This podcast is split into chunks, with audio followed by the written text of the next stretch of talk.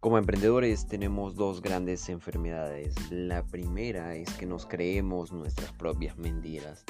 La segunda es que distorsionamos la realidad para que dé sentido a estas mentiras. Quien les habla, quien les saluda, Rosal Mestanza.